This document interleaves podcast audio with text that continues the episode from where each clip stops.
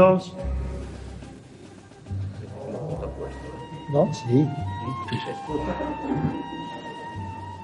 Voy a terminar lo que vuestro compañero y amigo mío acaba de iniciar. ¿Por qué y cómo vine a fundar la Junta Democrática a Asturias y especialmente a Gijón? La policía no me dejaba ni día ni noche, salvo entrar en mi casa para dormir al lado de mi cama. Estaba vigilado, por eso yo no guardo documentos, memorias y tengo todo que confiarlo a mi cabeza para reconstruir el pasado. Mm. Hubo, ya que se ha referido Manuel al incidente en el Hotel Loti, se celebró tres meses después de fundada la Junta Democrática de España una importantísima reunión que cambió, para mí no, pero para Santiago Guerrillo, el signo y el porvenir de la Junta Democrática. Yo la fundé yo todo es una propaganda falsa de que el Partido Comunista la fundara. Él mismo hizo esa propaganda. El Partido Comunista fue el séptimo miembro que entró en la Junta Democrática cuando ya seis antes estaban dentro. Y cada uno tenía un nombre porque yo hice algo que no se me había ocurrido a nadie antes. No solo en España, sino tampoco en Europa ni en las revoluciones. Lo que yo hice es, dada la imposibilidad de reunir a la oposición en un solo cuerpo, en una sola unidad, para derribar, a las dictaduras o derribar a las monarquías o los sistemas opresivos, todos fracasan.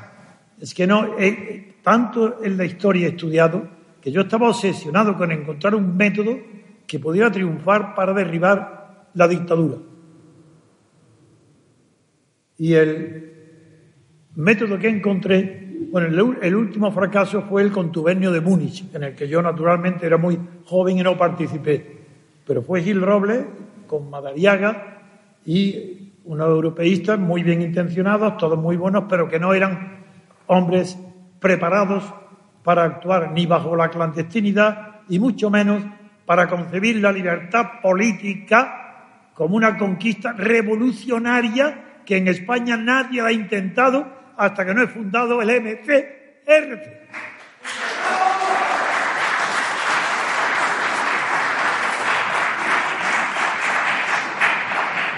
Muy sencillo de entender. Los anarquistas han defendido de una manera ejemplar las libertades individuales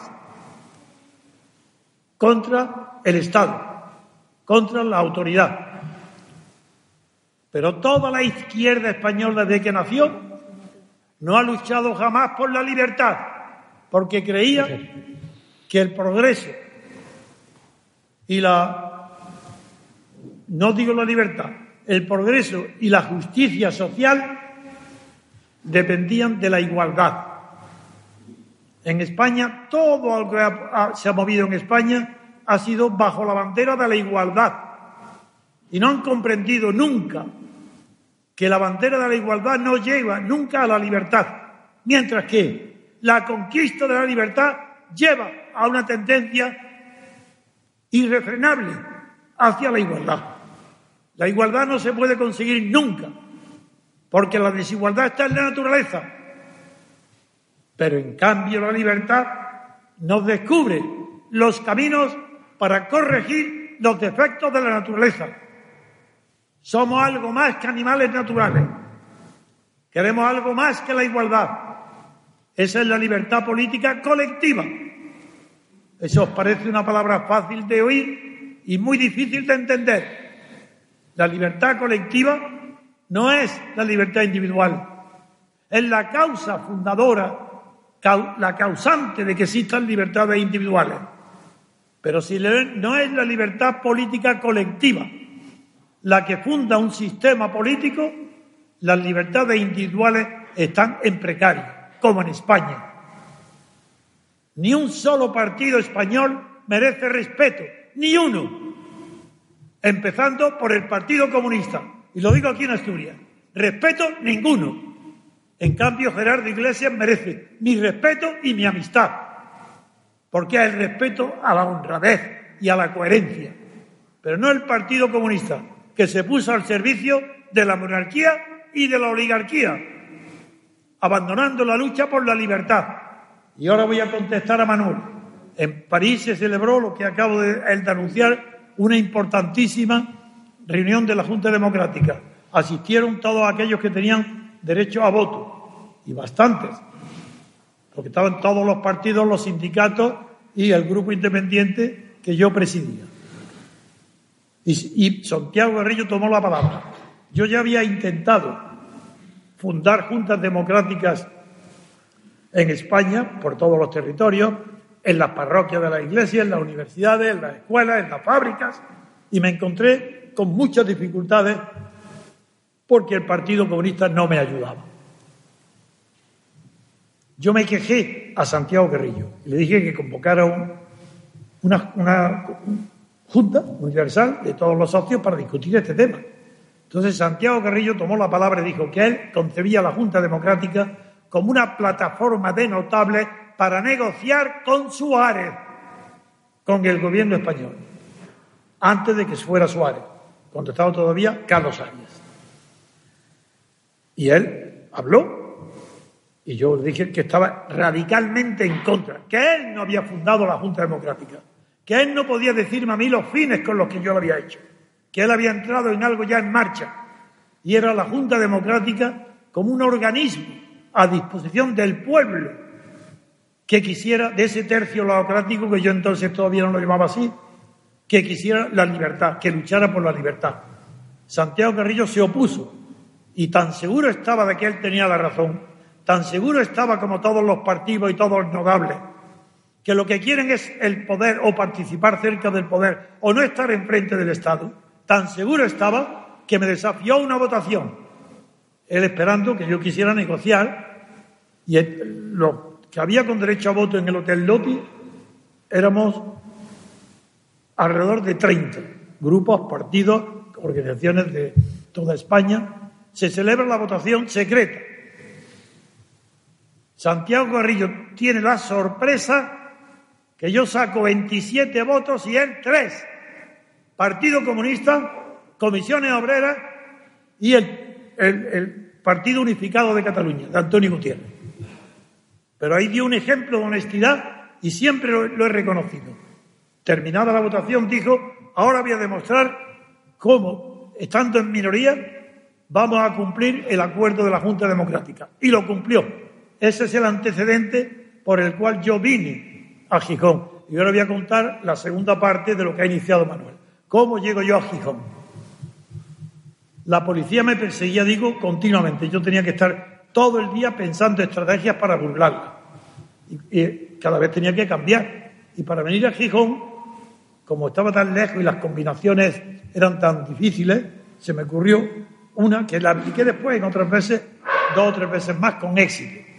Me fui al aeropuerto de Barajas, donde yo estaba seguro que la policía me seguía o que le avisaban a la policía que yo estaba comprando algún billete. Y pedí un billete, primera clase, muy caro, pagando a París. Luego ya con el billete, nada, lo meto en el bolsillo, me vuelvo y me voy al, al aeropuerto de Cuatro Vientos, que está en Madrid, cerca de Getafe. Yo tenía un conocido que me tenía respeto y le dije, el primer fui un día, y le dije, quiero que, me des clase que quiero pilotar. Bueno, y, pagué una hora de clase, conocí al, maestro, al piloto, una hora menos, le dije, me basta, a la media hora digo, no, me, basta, con esto ya sé, mañana tengo más tiempo y llena el depósito bien, que mañana quiero aprender a pilotar en un día. Eso es imposible. Digo, bueno, ven, tú llena el depósito y mañana a tal hora a las nueve estoy aquí. Voy al aeropuerto, me subo, eh, me da una toma altura y le dice, ¿a dónde quieres, para dónde vamos? Digo, al norte. ¿Cómo al norte? Digo, sí, a Gijón. Por poco se desmaya y se vuelve a... Bien, pues vine a Gijón en un monoplaza, con una avioneta de un solo motor. Y como yo no sabía que había aeródromos por aquí, yo, creo que él tampoco, el piloto. Porque yo le dije, Y me dijo, pero es que ¿dónde voy allí? Y digo, a la playa, que hay sitios duros en la arena.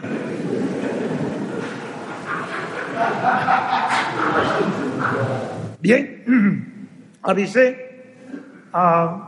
Tenía radio, porque le dije yo al que fue una avioneta con radio, y avisó a Pedro Silva para decir que venía yo a la Junta a organizar y fundar la Junta Democrática en Gijón y Oviedo. Y después se enteró, no sé cómo, yo eso no me acuerdo, que había un, un aquí muy pequeño que se llama La Morga o la no sé qué. La Morgal. que ese no lo recordaba. Y, en el pueblo de Llanera. Llanera, está, de Llanera La Morgal. La Morgal. Bien, pues nada, allí fui. Y ahora he tenido la satisfacción de que cuando Manuel le ha avisado a Pedro Silva que vengo para invitarle a que viniera, pues ha dicho que no puede, lo, cual no me extraña nada, y pero le ha recordado eh, el encuentro que tuvo conmigo aquí y cuenta cómo estaba un día de lluvia, que yo venía con un impermeable en un monoplaza en la Morgal y que me acompañaron personas muy conocidas vuestras para llevar a fundar la Junta Democrática y me fui. Esto es una anécdota, nada más que para que veáis que la aventura me persiguió, pero la policía no se enteró. Y quedó fundada la Junta y luego tuve una, la inmensa dicha de que de Asturias era Gerardo Iglesias, que se portó con una nobleza como es característica en su persona, con respecto no solo a mi persona, sino también a la idea de ruptura democrática que yo defendía antes, durante y después de la muerte de Franco. Hecha esta introducción, quiero deciros lo siguiente. Yo tengo una yo creo de verdad, no es que yo crea mucho en el destino, aunque un filósofo alemán Dilthey tiene una definición bella del destino, que es una misteriosa mezcla de azar, destino y carácter, decía Dilthey. Yo creo que ni azar ni tampoco destino, pero sí carácter.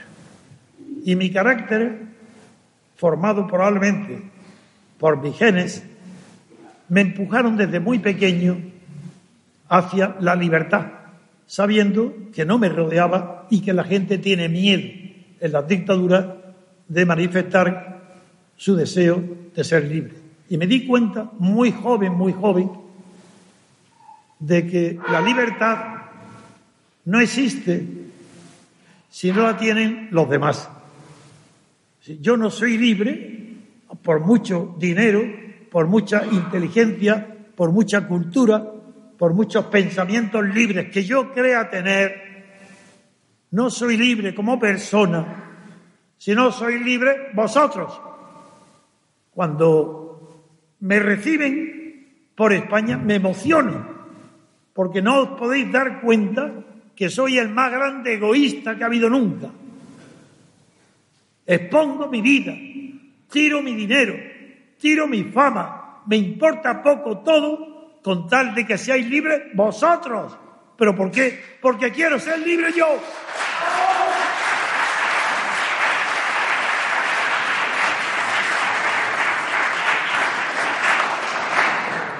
El tema no es el azar el que me trae Asturias, sino el conocimiento,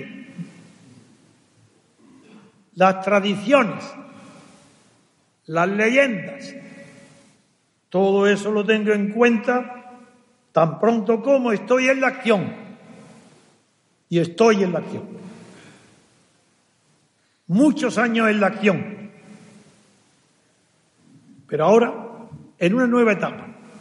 Porque acabo, hace poco tiempo, es tanto, tanto los problemas que se presentan al pensamiento creador que es raro que si se piensa de verdad, sin prejuicios, sin tópicos, sin repetir lo que has oído, que es rarísimo encontrar un día donde no encuentres de repente un mundo entero por conquistar. Esa es la libertad. Ahora, hace muy poco he descubierto que la unidad de España, eso lo sabía, no está rota, no está despedazada. La unidad de España, desde el punto de vista geográfico, histórico, está igual que siempre, se sabe lo que es. Pero la conciencia de la unidad de España no es que esté rota, ha desaparecido. ¿Cómo explicar, cómo podéis explicaros vosotros y a mí que 40 años después de haber muerto Franco, los vencidos y los vencedores en nombre de los vencidos hayan borrado del vocabulario español el nombre de España y ahora se llama este país o Estado español. ¿Cómo en 40 años han borrado de verdad la conciencia histórica, la memoria histórica de España? ¿Sabéis lo que acaba de pasar en Italia? En el pueblo donde ha nacido Mussolini. El partido en el gobierno, el de Renzi, el heredero del Partido Comunista, y del Partido Socialista, el Partido Demócrata Italiano, el que está en el poder, acaba de dar 5 millones de euros porque la memoria histórica de Mussolini no pertenece a los fascistas, pertenece a Italia y ha reclamado el, honor del patrimonio de Mussolini. Yo eso no lo quiero. Nosotros eso no lo buscamos. ¿Por qué? Porque nosotros queremos conquistar la libertad nuestra. En cambio, en Italia no tiene libertad italiana. Se la regalaron las tropas del ejército americano. Por eso pueden decir de Mussolini lo que quieran. Nosotros no queremos restablecer ningún honor para Franco, pero sí su memoria. Queremos que no se olvide nada, ni de Franco ni de los franquistas, nada. Ni las calles, ni las estatuas de Franco. Lo que queremos es que la política la libertad política, funde una España radicalmente distinta, cultural y moralmente, a la España franquista. ¿Y qué es lo que hoy estoy viendo en España? El triunfo del franquismo puro. ¿Pero qué creéis que es lo que estamos viendo en Cataluña? O en Podemos. Si Podemos es la revolución pendiente de la falange. Pero es que no os dais cuenta. Sí, ya lo sé que muchos os dais cuenta. Pero esto no lo ve ni la prensa porque no lo quieren ver. ¿Qué es? ¿A dónde voy? Descubrimiento, he dicho, la libertad política. Bueno, acabo de decir, eso es lo que hasta ahora he dicho, no anuncio ningún descubrimiento. El descubrimiento es el siguiente. Donde hay solamente política de Estado, partido de Estado, ideas de Estado, Autonomía de Estado. Cataluña. País Vasco. Organismo autónomo de Estado. Delegado de Estado. Dinero de los contribuyentes españoles. ¿De qué nacionalismo estamos hablando? Si aquí no hay nación, hay Estado, pero no en España, también en Cataluña y en el País Vasco.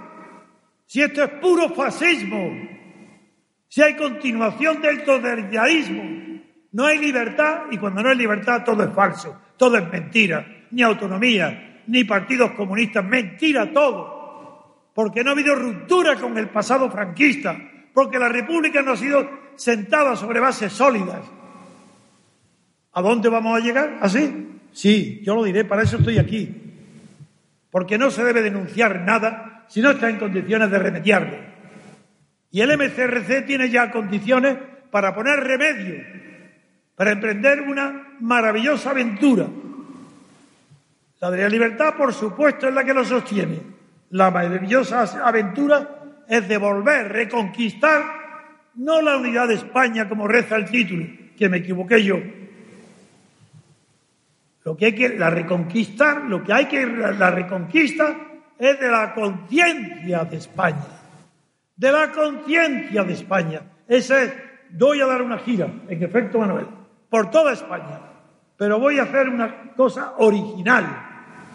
para que no se pueda tachar nadie, ni del centralismo, ni de la corrupción de Madrid.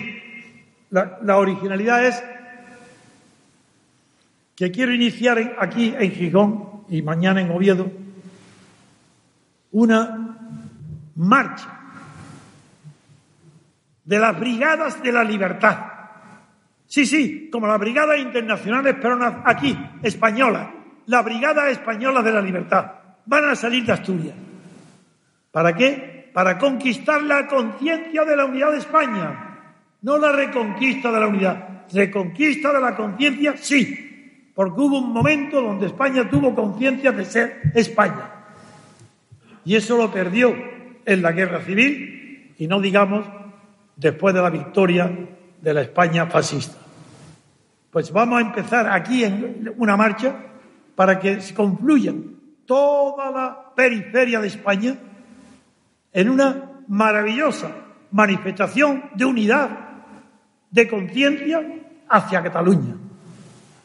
Organizar una marcha de no muchos, pero sí unos dos mil, tres mil, con autobuses y haciendo un recorrido, partiendo de Covadonga.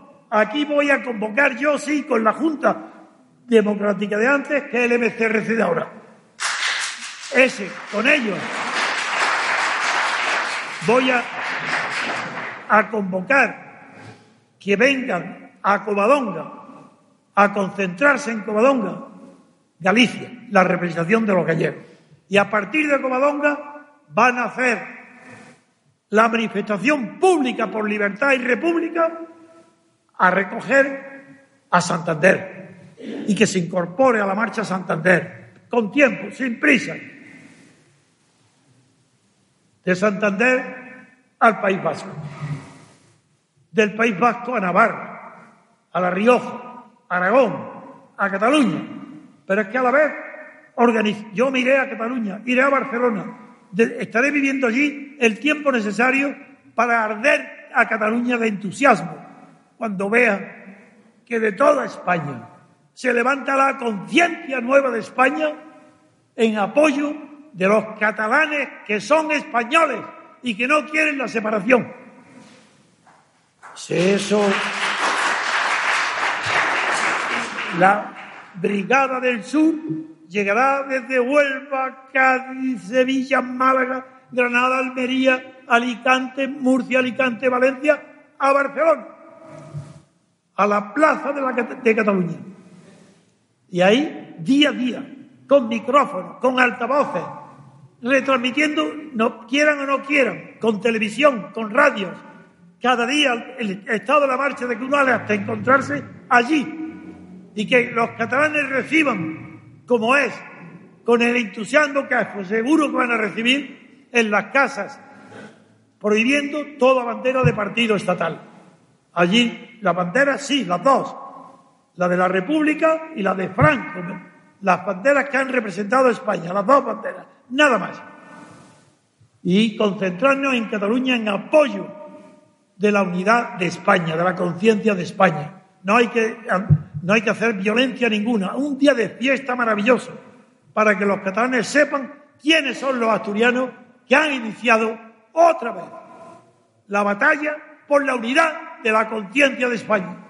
Y por eso estoy aquí y mañana en Oviedo para darle ese sello histórico trascendente a la marcha de los españoles en solidaridad con los catalanes que están dejados, perseguidos, humillados por el Estado español en Cataluña. Porque ¿quién lo humilla? El Estado español. ¿Quién financia? El Estado español, los contribuyentes. Habéis visto lo que hoy publica la prensa o ayer, como Guindo se entrevista semi en secreto con, con Oriol Junqueras para darle siete mil millones. Bueno, todo eso, pero no veis que todo es un escándalo, que todo es falso y es mentira. Pongamos las cosas en claro. ¿A quién vamos a temer? ¿Por qué? No hay que tener miedo nunca a nadie, más que a ti mismo. Si tienes algo que esconder. Pero cuando no hay nada que esconder, temor, ¿quién ha dicho temor? Esa palabra suena rara en un asturiano. ¿Por qué razón tenéis fama los asturianos de echados para adelante? Pues venga a verlo, a partir de ahora venga Asturias para adelante, a Barcelona, a liberar a los catalanes. Ahora no basta con una arenga, porque dentro de mí hay siempre un pensamiento elaborado, refinado, culto. Y aquí es donde empieza el fundamento filosófico, moral, jurídico de lo que os pido. Es ayuda. ¿Qué es la conciencia de España? ¿Qué es la conciencia? pensemos un poco en la conciencia. ¿Qué es lo que está roto? ¿Es la conciencia colectiva de los españoles o es la conciencia individual? No, individualmente los españoles siguen teniendo conciencia. Entonces, ¿qué es la conciencia histórica? ¿Qué es eso de la memoria histórica? ¿Qué es eso de la memoria colectiva? ¿Qué son esos cuentos de la propaganda? ¿Acaso hay un solo español que no sepa qué es España, que haya olvidado lo que es España es mentira, pero tienen miedo de decirlo y siguen diciendo este país es lo mismo que si digo ahora amigos, amigas, lo mismo, porque si no dices amigas, eres un macho, un machista. Si no digo asturiano y asturiana, pero este tío es un cavernícola, ¿de dónde viene? Bueno, pues ese miedo a la demagogia es la misma con el nacionalismo. Hay que decir que se es, que se está a favor de los vencidos. Los derrotados en la guerra civil tienen el poder hoy en toda España. Empezando por quién? Por Rajoy, por Aznar, y por Suárez, que se han apoyado en la idea de los vencidos para estar engañándonos. ¿Por qué no dicen lo que son? ¿Por qué no dicen que son igual que Felipe González y que el Partido Comunista? ¿Por qué no dicen que todos son socialdemócratas? Que, que nadie cree en nada, que no quieren más que poder y corrupción y dinero y fama. ¿Por qué no? Porque se lo permitimos nosotros. Los valores que hoy venden, los que se promocionan, son los valores de los perdedores en la guerra civil.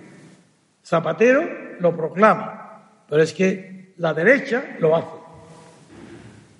Vamos a ponerlo en descubierto. ¿Y qué es eso de la conciencia? ¿En qué estado está la conciencia española?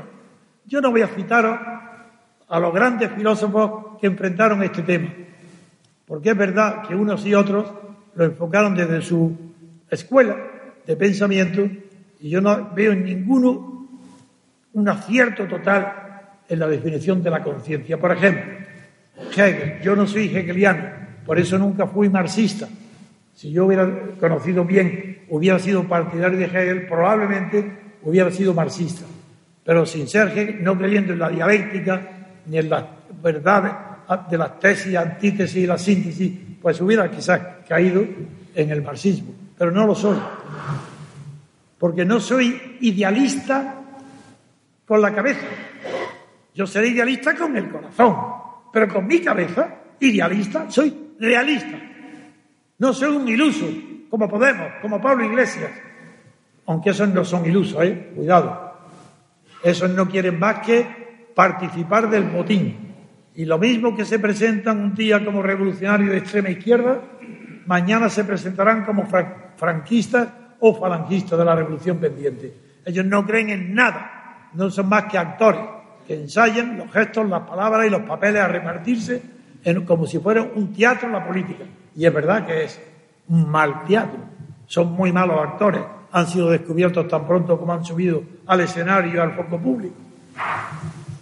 Pero la conciencia española no es lo mismo que la conciencia del nacionalismo catalán o el vasco. Voy a decir por qué. Cuando se llaman siglos de existencia de España como nación, no es necesario todos los días exhibir la patente de nacional, porque la historia, la tradición y la rutina favorece el sentimiento español. En cambio, cuando se reciente, que se lleva 100 años, como empezaron los historiadores catalanes y vascos a inventar el nacionalismo, se tiene que hablar del nacionalismo como un sentimiento. Todos lo sabéis, ¿verdad? A que nadie extraña que los catalanes y los vascos presumen de su sentimiento. ¿Y qué? ¿Qué nos importa a nosotros que el catalán se sienta catalán? ¿Y qué? ¿Acaso es un sentimiento como el del amor? ¿Y qué? Pues se siente catalán y los españoles dicen, y nosotros nos sentimos de Cuenca. El sentimiento no es fundamento de la nación nunca, ni lo ha sido nunca. Porque el sentimiento es una cosa muy distinta de la conciencia. Ojo, esto sí es pensamiento profundo. El sentimiento no es conciencia. El sentimiento funda el sentido emocional, la emoción. La conciencia funda el conocimiento de la realidad exterior y de sí mismo. Porque no hay conciencia que a la vez no sea autoconciencia. Y eso es lo que no tiene España y vamos a darle nosotros, la autoconciencia de ser español. Porque si miras la realidad y ves que no eres tú lo que está en Cataluña, lo que está en el País Vasco, ni lo que dice Rajoy, ni Sánchez, ni Rivera, esos peleles, esos muñecos,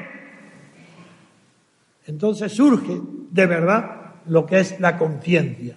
Y la conciencia, al ser fundamentalmente referida al pasado, se equipara a la memoria. Entonces la memoria histórica sin conciencia, imposible. No tiene fundamento, se cae sola, eso es falso. La memoria está unida a la conciencia. Dos pilares tenemos ya. Por un lado, la conciencia es muy superior al sentimiento. En segundo lugar, otro pilar. La conciencia está basada en la memoria. Ahora bien, si solo aprendemos de la realidad y del mundo que nos rodea y de los demás, lo que entra en nuestra conciencia, que nos ayuda al conocimiento exterior, es evidente que esa conciencia nos permite algo que ya incluso tienen los animales, aunque no como nosotros, que es la posibilidad de anticiparse a lo que la conciencia nos está descubriendo. Porque pareceríamos si no tuviéramos la capacidad de anticipación. Amigos, cuidado, donde hay anticipación es porque hay elección. Y donde hay elección hay libertad.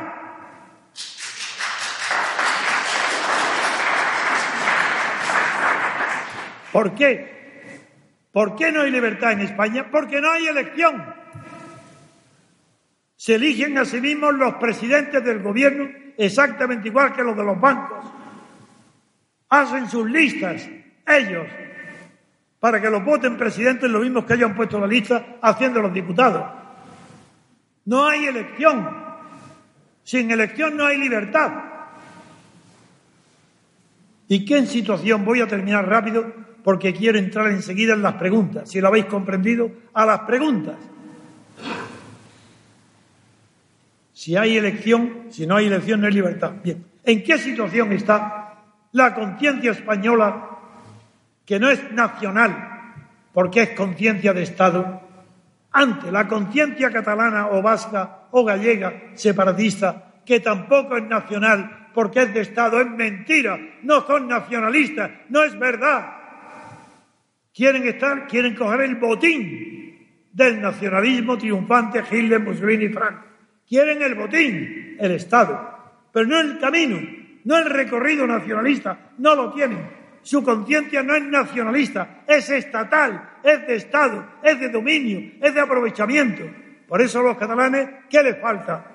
Nada más que una cosa, dos, una, que el régimen fiscal sea el de ellos y segunda embajada, lo demás lo tienen todo. ¿En qué se diferencia entonces de España? En nada. En que España ha consentido todo eso. Resultado, que los tres momentos de la conciencia, la conciencia es eh, lo, entre la conciencia de lo, de lo inmediato, la conciencia de segundo grado, que ya no es solamente los sentidos, los sensoriales, el sensorio, el sentido común, lo que ve todo el mundo, si subimos un grado más, y apreciamos ya lo que es la autoconciencia.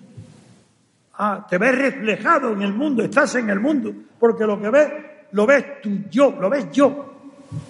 Y sabes que los otros yo están viendo lo mismo distinto que ti, que tú. Y nos encontramos que hay frente a nosotros quien nos niega nuestra propia conciencia. Los catalanes, los vascos, los gallegos, los separatistas, se separan de nosotros, nos miran fingiéndolo por encima del hombro, porque ellos tienen un sentimiento diferente. Y ese sentimiento diferente, que quiere decir superioridad, nos lo tiran a la cara como la prueba de que tienen razón y que necesitan la libertad de un referéndum. No, ante esa primera instinto sentimental y primario de la primera reacción animal, que es esa del sentimiento, nosotros oponemos ya una conciencia cultivada. Y como es cultivada, y ha estado cultivada antes de Franco y antes de la monarquía, ya desde el imperio, como ha formado una conciencia cultivada, elaborada, refinada, se sabe lo que es lo español, esa conciencia hoy está en uno de los momentos de la conciencia que Hegel llamó, el filósofo Hegel, que antes lo nombré, llamó una conciencia infeliz, desgraciada, una conciencia doblegada, doblada, que no puede vivir porque no se reconoce ni siquiera la dobladez. Y ante una, y el, el filósofo, uno de los más grandes filósofos, que ha existido nunca, que es Spinoza, Benito Spinoza, habla de una conciencia morsus, en latín significa mordida. Nuestra conciencia española está mordida una y otra vez, mordida. Y ante ese mordimiento, ¿cuál es la actitud nuestra? ¿Remordimiento no. Resignación. Si hubiera remordimiento, sería señal de que os tocáis las fibras y decir, pero ¿por qué hemos tolerado esto? ¿Por qué hemos dejado que nos quiten a España? ¿Por qué nos roban este sentimiento? ¿Qué hemos hecho? ¿Qué tenemos que ver nosotros con Franco para que hoy el péndulo de la historia se vaya al polo opuesto y los vencidos nos impongan la suya con otro péndulo? Al revés. ¿Qué habéis hecho? Nada. ¿Y por qué lo habéis aguantado? porque estáis resignados. Y eso se llama, ¿qué se llama? Es una conciencia desgraciada, infeliz. ¿Y cuál es la solución? El apaciguamiento. Cuando una conciencia se desgarra, no tiene más salida que el apaciguamiento. ¿Cómo se apacigua? Pues del mismo modo que es sano para el cuerpo una marcha, cuando estás agobiado, te aconsejan los médicos de pasear por el campo. Vamos a pasear por la historia de España, la de atrás y la del futuro. Vamos a Cataluña, a Barcelona. Es decir, aquí no hay más que una sola conciencia victoriosa, la de España. Esa no perdió ninguna guerra civil, ni la ganó. Está por encima de esas vicisitudes la conciencia del ser, de la existencia.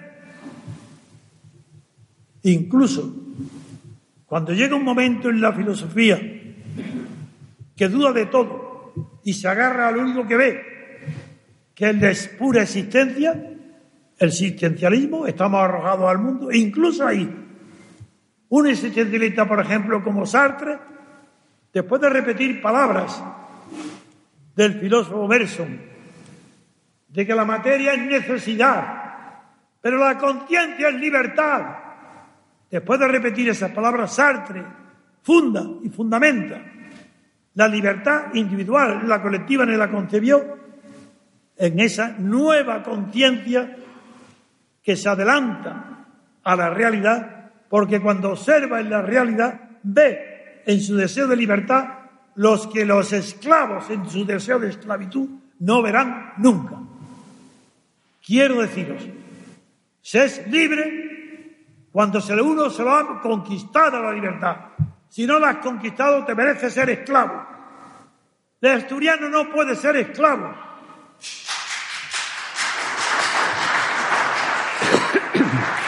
No creáis que vengo aquí para repetir estas palabras y decírselas también al andaluz, al vasco, al gallego. No.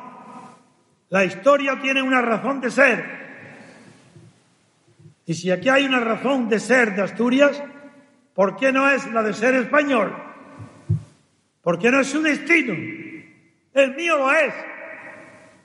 Y soy de Granada, de un reino árabe. Asturianos, ayudadme para ayudar a vosotros. Entrar en masa en el MCRC, miles, centenares de miles.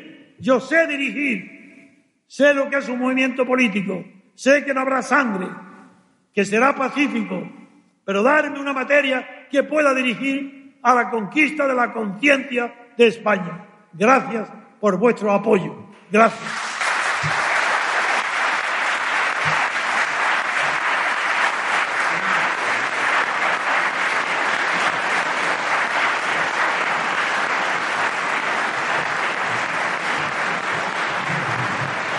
Siéntese, siéntese, siéntese. Está disculpado. ¿Eh? Está disculpado, por no, favor. No, no, no. Yo quiero, quiero que sepáis que a mí ni la enfermedad ni la edad me quitará jamás la ilusión de la libertad y de la juventud. Yo quiero ver jóvenes como yo. No los encuentro a ninguna edad, porque mi cabeza no cambia. Tengo la misma edad que cuando 16 años desafié a la falange, al régimen, echando cubos de basura sobre los falangistas que en el instituto cantaban el cara al sol. Y no me cogieron. No soy responsable. Nunca emprendré obras peligrosas. Pero necesito el apoyo de Asturias para empezar. Y con Asturias, sabiendo que tengo seguidores firmes y fieles, lo demás vendrá solo por añadidura. El ejemplo de Asturias lo necesitamos todos en España y por eso acogí con entusiasmo el nombre que me propuso Manuel de la reconquista, digo hoy, de la conciencia de España. Gracias por vuestra acogida y por vuestro afecto, porque es correspondido por mí.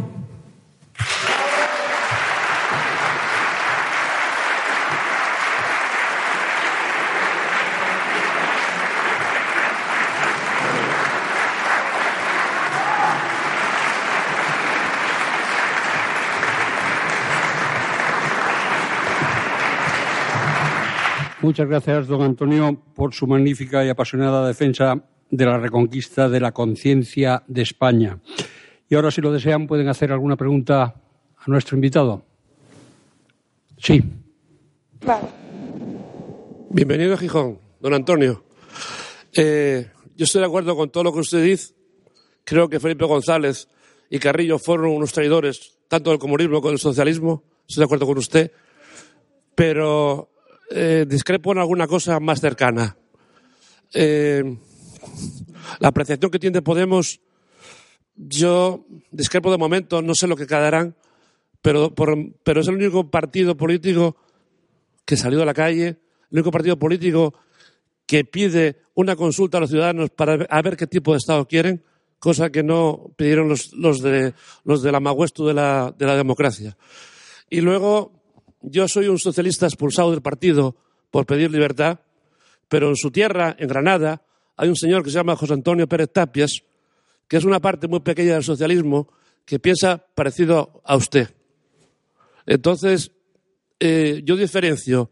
Mire, yo estuve hace poco en Bilbao comiendo en la sede del PNV, donde tengo amigos, aunque sean de otro partido, y el camarero, cuando nos oyó hablar de socialismo y del PSOE, a mí me preguntó, ¿pero usted qué es, del PSOE o socialista? Quiere decir con esto que dentro del PSOE hay socialistas de verdad. Eso hay que tenerlo presente. Creo que ese 05 o 015 que significa Antonio Tapias hay que tener un poco de respeto dentro de lo que usted reclama libertades. En lo demás, estoy de acuerdo con usted en todo. Bien. Mm. Para que yo respete alguien, tiene que ser coherente. Yo respondo más a un fascista y falangista que permanece fiel a sus ideales y los mantiene y los defiende, que a un socialista que está en el PSOE sin protestar, sin rebelarse y sin soltar la voz diciendo que todo lo que dicen es mentira. Yo eso no lo respeto. Usted que lo respete bien, yo no. Yo no respeto más que la coherencia. Y yo no veo en el Partido Socialista Español nadie que sea coherente. Nada, lo siento. En cuanto a Podemos, eso es distinto. En Podemos procede de un movimiento importante en número de personas que fue el 15M. Hubo un movimiento de personas. Procede de ahí. ¿Qué, qué contenido tenía ese movimiento del 15M? ¿Qué era eso?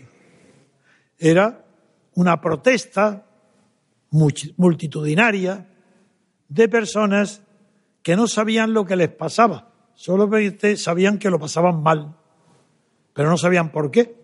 Son personas que cuando llueve se mojan y se indignan de mojarse, que cuando llega el verano y se ponen al sol se queman y se indignan de quemarse al sol. Ese es el Podemos, ese es los indignados que conocen, ¿qué conocen? Los efectos de la política y se manifiestan por los efectos y hay alguien que se preocupe de las causas. La prueba de que no hay uno solo de resignado que se ocupe de las, causas es que Podemos ha aceptado la monarquía, partido estatal, financiado por el Estado, traición a la sociedad civil. Rivera, igual. Traidores, traidores, traidores a la sociedad civil. ¿Qué me importa que sea en nombre de qué? ¿De utopías de igualdad? Vamos, hombre, ¿a quién puede engañar ya con, esa utopía y esas locuras que son mentiras? Porque lo hacen para vivir mejor de lo que vivían. ¿Acaso crees que los de Podemos se mueven porque no estaban hartos de no tener poder en Izquierda Unida? Salen de Izquierda Unida porque no aguantan más. Estar relegados como Cayo Lara porque no tiene principios. Y Pablo Iglesias dice, no, ese hombre se contenta con el 12%. No, el cielo hay que tomarlo por asalto. Pero es que eso dice, nosotros estamos a la izquierda de todo, cuando la europea. Luego cuando se acercan un poco, no, no, no, nosotros estamos a la izquierda del PSOE. No, no, no, no, no, estamos a la derecha del PSOE. Queremos ser como Dinamarca. Pero qué, por Dios, ¿a quién engaña eso? Sino a quien quiere ser engañado. Mentira.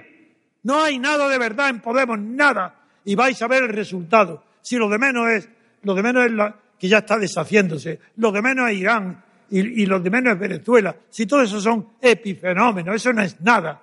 Lo que es todo es la falsedad absoluta de Podemos. Son actores de teatro desempeñando una comedia, una farsa en las televisiones, especialistas en decir lo que, lo que el director, el director de, de tablas de teatro les dice.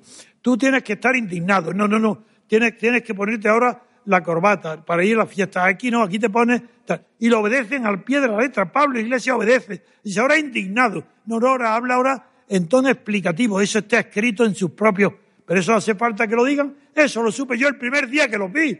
Porque sé que del indignado no sale nada. Una persona indignada no es maestro de nadie, ni director de nadie. Eres indignado y ya es bastante. Pero espera que otro te dé soluciones. Tú no las puedes dar. Porque tú no sabes por qué estás indignado. Yo no estoy indignado de la corrupción. ¿Yo qué voy a estar indignado si lo sabía? Si tengo escrito que este régimen no podría durar más que mediante la corrupción. Es que soy un idiota de indignarme porque pasa lo que yo he previsto hace 30 años. El indignado no tiene cabeza para dirigirnos a nadie. Bastante es que esté indignado y lo manifieste, pero no pretenda darnos arreglos o soluciones. Eso no, porque entonces lo que pretende es otra cosa. Dinero, fama, poder, ¿Qué es lo que está haciendo Podemos. Ya lo veréis. Que dais dudáis, ya lo veréis. No me repito más que al tiempo.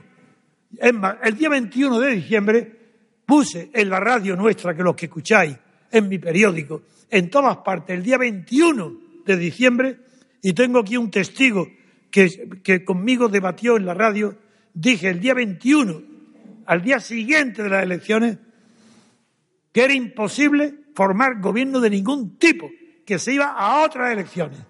¿Qué culpa tengo yo de ver las cosas dos meses antes que vosotros o que los demás? Que tú, por ejemplo, desde luego, o que usted. Ustedes han creído que había elecciones. La prueba es que están apoyando a Podemos y la comedia de Podemos la están siguiendo. Es una farsa. Pero ¿qué culpa tengo yo de ver antes que a los demás? Yo veo que Podemos, una farsa en Podemos desde el primer día, desde la primera palabra que pronuncia. Y ahora se está viendo el resultado. Las peleas de Rejón y Pablo Iglesias, las dimisiones en cadena, pues natural. Pero si empezaron con círculos, con democracia asamblearia directa, y están terminando con más caudillismo que el fascismo. Bien, pero ¿qué queréis? ¿Verla? ¿Realidad? Ya la veréis. Paciencia, ya la veréis. Otra pregunta.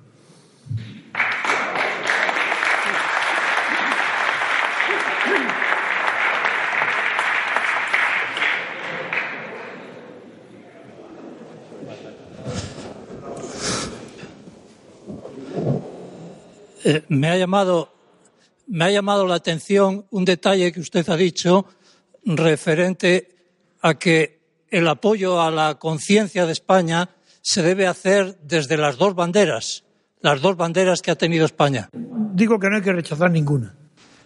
Que no hay que rechazar ninguna. ¿Y cómo ve usted la posibilidad de reconciliar estas dos banderas cuando un bando se ha apropiado de una y el otro de otra y cada bando rechaza la del bando contrario? Los hechos. Incluso la palabra España, como usted ha recordado, se la ha apropiado uno solo de los dos bandos y el otro bando la rechaza hasta el punto de no usarla. ¿Cómo puede ver usted, cómo, cómo puede reconciliarse estos dos bandos que ya los hay? De acuerdo, entendida la pregunta. Yo no creo en la reconciliación, no creo. Eso es un tema para la religión católica y para el Partido Comunista, no para mí, no para un, hombre que cree en la libertad. Reconciliación eso es imposible en la política. Eso es imposible. Eso es una propia de la Iglesia que lo digan. El Partido Comunista de Santiago Carrillo que lo diga. Reconciliación. Eso da vergüenza repetirlo. Le voy a informar a usted, mire usted. En el año 1915, cuando Ortega y Gasset todavía eran respetables, porque era un joven que no estaba todavía lleno de vanidad, de orgullo y de superficialidad y de frivolidad, cuando todavía tenía ideales, dice, ¿Qué es eso? ¿Qué es esa palabra de reconciliación? Cuando lo oigáis, echaros mano enseguida al reparto, que no os roben, hay reparto de botín. Donde hay reconciliación, hay reparto de botín. Francia, Concordia, Plaza de la Concordia, lo mismo que reconciliación. Hay que conocer la historia, hay que saber lo que son los fenómenos sociales para poder hablar con propiedad y con seguridad.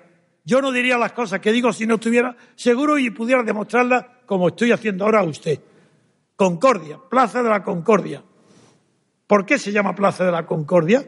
¿Quién está contra la Concordia? Yo estoy contra la Concordia porque es mentira. Porque la política no puede tener concordia. En la política tiene una lucha de verdad, civil, cívica, pero concordia, concordia del corazón, imposible. Reconciliación, imposible. Eso es una utopía, eso no existe. Existe en la política intereses, ambiciones, materialidad. Y eso no hay que reconciliarlo. Hay que tener unas instituciones sabias que conocen las debilidades humanas y las encaminan hacia la democracia. ¿Mediante cómo? Haciendo que los poderes vigilen a los poderes, que las ambiciones vigilen a las ambiciones y que usted y yo, como ciudadanos, podamos dormir tranquilos. Eso se llama separación de poderes no reconciliación de poderes. ¿Eso qué es eso? De la derecha y la izquierda reconciliada, falsa izquierda, falsa derecha. Concordia, vuelvo a decirte, no creáis que he olvidado yo nunca cuando digo que voy a emprender algo. Concordia. Revolución Francesa. Han guillotinado al rey. Robespierre en pleno triunfo. Culto a la razón. Los jacobinos dueños de todo sus enemigos, lo que hoy llamaríamos la derecha liberal, entre las que estaba una española de Carabanchel de Madrid, Teresa Cabarrús, hija de un banquero de Carabanchel, casada con Tallén, organizan un complot para matar, eliminar a Robespierre, eliminarlo, haciendo correr el rumor de que la famosa libreta azul de Robespierre, donde tenía apuntado el nombre de sus enemigos que iban a la guillotina, hacen correr el rumor poniéndose en las puertas de la Cámara de Diputados para el, todo el que llegaba. Estaba también Fouché, ahí estaban todos en esa conspiración. le hacían creer a todos los demás que estaban en el, cuaderno azul de Robespierre. Dice, tú también estás, tú también estás. Prepararon y en una sola sección de improviso se cargan a Robespierre. Resultado, Concordia. Se abren en París más de 500 restaurantes de lujo. Se daban fiestas fastuosas en las calles, en las casas de todos aquellos que habían tenido una víctima en la guillotina o en las cárceles, en, el temple. Las mujeres se paseaban desnudas, medio desnudas. Así era el colmo de la concordia. Se abrazaban los que ayer se guillotinaban unos a otros. Lo como en España, a la muerte de Franco, el abrazo de Santiago Carrillo y Fraga y los demás. Eso yo lo, ¿cómo iba? Si eso lo conozco yo en la historia, si no es nada nuevo. Que una persona culta sabe que eso es indefectible, que donde hay concordia hay mentira, reparto de botín. Y eso fue, se celebró de tal manera en París que se acordó la Plaza de la Concordia, en recuerdo del asesinato de Robespierre, simplemente por la derecha liberal y la inauguración y el, todo lo que había estado reprimido durante la época jacobina se liberó, como después de Franco. ¿Os acordáis de Tierno Galván? Diciendo que al loro y la... No acordáis, yo lo diré. ¿Os acordáis de Fraga, las mujeres que se hacía con Fraga hasta la braga? ¿No acordáis? Si esa es la concordia, esa es la reconciliación. ¿Qué creéis que es hoy lo que pasa hoy del, feminismo, de cuota a las mujeres? Pero es que ahora, ya que sean iguales que los hombres en los puestos, si lo merezca o no, eso es indiferente, el feminismo. Pero ¿y qué creéis que es eh, el género masculino? Que le quieren cambiar el nombre del Congreso de Diputados porque es masculino. Y, todavía no se le ha ocurrido a alguien decir, porque ya dicen que poner Congreso. No, porque también ha dicho, no, no, es otro error, es Congresas. Y la Senada. y la Senada. Y la Senada. Bien, quiero decirle con toda humildad y cariño y afecto, que las palabras suyas son sinceras, pero es porque no sabe lo que es la democracia. Si lo supiera diría, no, hombre, no, no, no, hay que reconciliar a nadie, hay que ponerlos enfrentados, que se odien, así no habrá corrupción, porque ser vigilar uno a otro impedirá la corrupción. ¿Y qué es, qué es la separación de poderes? Pues muy sencillo. En origen se eligen de un lado los diputados y de otro lado el presidente del gobierno. Y no se pueden ver y hay que favorecer que se odien. Cuanto más peor se ven, mejor. Cuanto menos posibilidad haya de reconciliación, mejor. Hay más libertad y más democracia. ¿Qué es? Lo que, en, qué consiste el talento de, de Montesquieu, que lo descubrió antes que nadie? ¿En qué consiste el talento de los padres de la patria de Estados Unidos? que lo aplicaron así literalmente, y lo dice el federalista literalmente, que las ambiciones vigilen a las ambiciones y el ciudadano duerma tranquilo. Palabras de Madison. Otra, otra pregunta. Quiero saber si ha leído los últimos tratadistas, como le decía Lerma. ¿Quién? Lerma, cuando le preguntaba si había leído los últimos tratadistas. ¿Los ha leído? ¿El de Valencia? Sí. Aquel que se enfrentó sí, conmigo. En la clave le pregunta, veo que no ha leído los últimos tratadistas. Y veo no sé si lo ha leído o no. No, no lo ha leído, no. Me lo temía. No. Yo tampoco. Entonces, yo lo único que quería hacer era una pequeña reflexión. Que dicen que no se oye. Ah, no, no, no, no, que no se me oiga no importa porque no iba, no, no iba a aportar nada nuevo. Bueno. Entonces, la cuestión que yo tengo, la cuestión que quiero hacer es muy básica, es ¿cómo explica usted el fenómeno de Podemos cuando después, los que tenemos ya cierta edad, yo tengo el pelo blanco como usted, y vemos cómo han variado las elecciones, cómo han surgido y tal. ¿Cómo es posible que tenga 69 diputados? ¿Quién? Podemos. ¿Cómo se ha llegado a eso? Porque yo entiendo que usted, si tuviera un medio como A3 Media, tendría 290. ¿Quién, yo? Usted, claro. No quiero ni uno. No, no, no, no, no. No, no, no. Y lo sé. Pero yo, yo considero que como usted explica los conceptos, que son muy básicos, muy sencillos de entender, que hasta yo los entiendo, quiero decir, si usted pudiera los sábados por la noche tener ese medio... Pero que me den la televisión. Es imposible. Que me cogen una no, audiencia. No, interesa. A ver si se atreven. No, no, no, no, interesa, hombre, por favor. Entonces, es evidente. Entonces, ¿A qué atribuye los 69 diputados con lo difícil que es el régimen parlamentario español? No, eh, a los indignados, antes lo he dicho. Eso es otra historia, ¿eh? de eso podemos seguir hablando. No, no, no, quiero decir que Pablo Iglesias nace y tiene 69 diputados porque la gente lo ha asociado con los indignados, que despertó simpatía, nada más le he contestado. Ya está, contestado. Bueno, pues para mí es muy sencillo. Se han aprovechado de los indignados. El movimiento indignado produjo una expectación en España muy grande y él se ha aprovechado con esa bandera y ha sacado 69 diputados.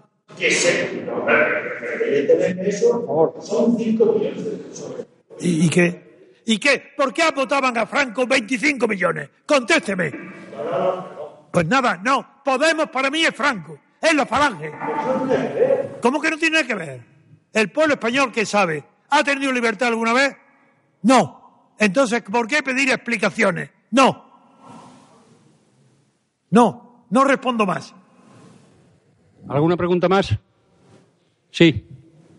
Perdón, perdón, perdón, si se me permite, si se me permite como periodista esa pregunta que acaban de hacer, hay una respuesta.